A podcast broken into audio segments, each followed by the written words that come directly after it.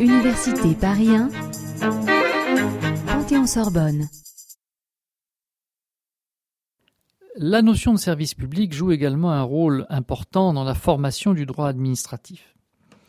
Elle se manifeste, cette notion, très nettement dès les premières décennies du XIXe siècle, mais euh, c'est au XXe siècle, bien évidemment, qu'elle acquérera sa plus grande célébrité. La notion de service public est en quête d'une théorie juridique au XIXe siècle.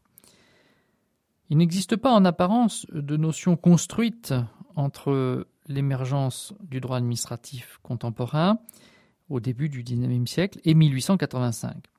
La formulation d'une définition fait défaut. Pourtant, il n'est pas possible de se contenter d'une telle absence de théorisation, alors que d'une part, la notion de service public a émergé avec la force que l'on sait au début euh, du XIXe siècle à la suite de la Révolution, et que d'autre part, le service public existe bien au sens matériel dans les prestations fournies depuis cette fois plus de deux millénaires. Aussi, après le constat d'une absence, faut-il s'interroger sur ses causes. L'expression service public n'est pas inconnue des théoriciens du droit au XIXe siècle, comme l'a montré Jean-Louis Mestre. Cette expression, prise dans son sens matériel d'activité accomplie dans l'intérêt général, est fréquemment utilisée au cours du consulat et de l'Empire, notamment par des membres du Conseil d'État. Sous la Restauration, elle est également employée à plusieurs reprises, en ce même sens, par divers intervenants devant les chambres, ainsi, le premier professeur de droit administratif de Gérando, qui était également conseiller d'État, enseigne-t-il dans son ouvrage que, par exemple, les, réquisitions doivent concilier autant qu'il est possible le respect dû au droit privé avec les exigences du service public. Cela peut s'expliquer par le fait que de Gérando a vécu la Révolution en tant que spectateur engagé et puis en tant qu'acteur, et que d'autre part, c'est un philosophe, philanthrope et moraliste fortement imprégné de la doctrine de la charité chrétienne. Au premier chef, les services publics relèvent donc pour lui de manifestations que nous qualifierions aujourd'hui d'action sanitaire et sociale et d'une évidence de solidarité. Le successeur de ce pionnier, Macarel, qui fut aussi professeur de droit administratif, ne reprend pas cette conception fédératrice du service public. Il lui arrive d'utiliser la locution service public dans le sens particulier de l'état des services caractérisant l'activité des agents publics, mais cette locution ne prend pas de valeur d'une catégorie juridique explicative.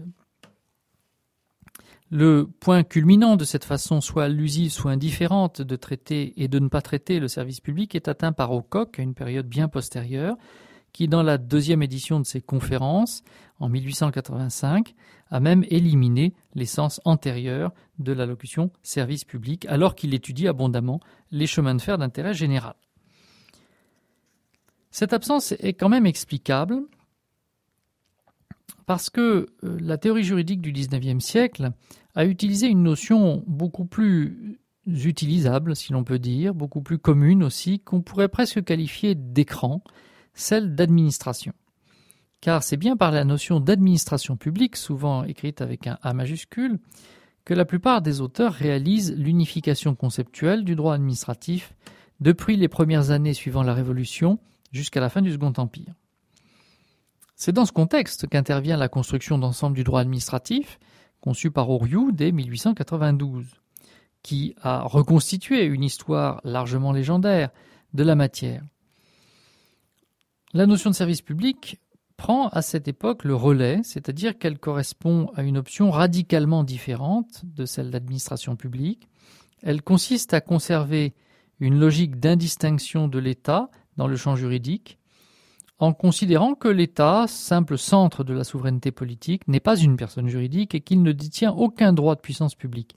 Dans cette logique, le service public permet de régler autrement, c'est-à-dire par les buts la construction du droit administratif.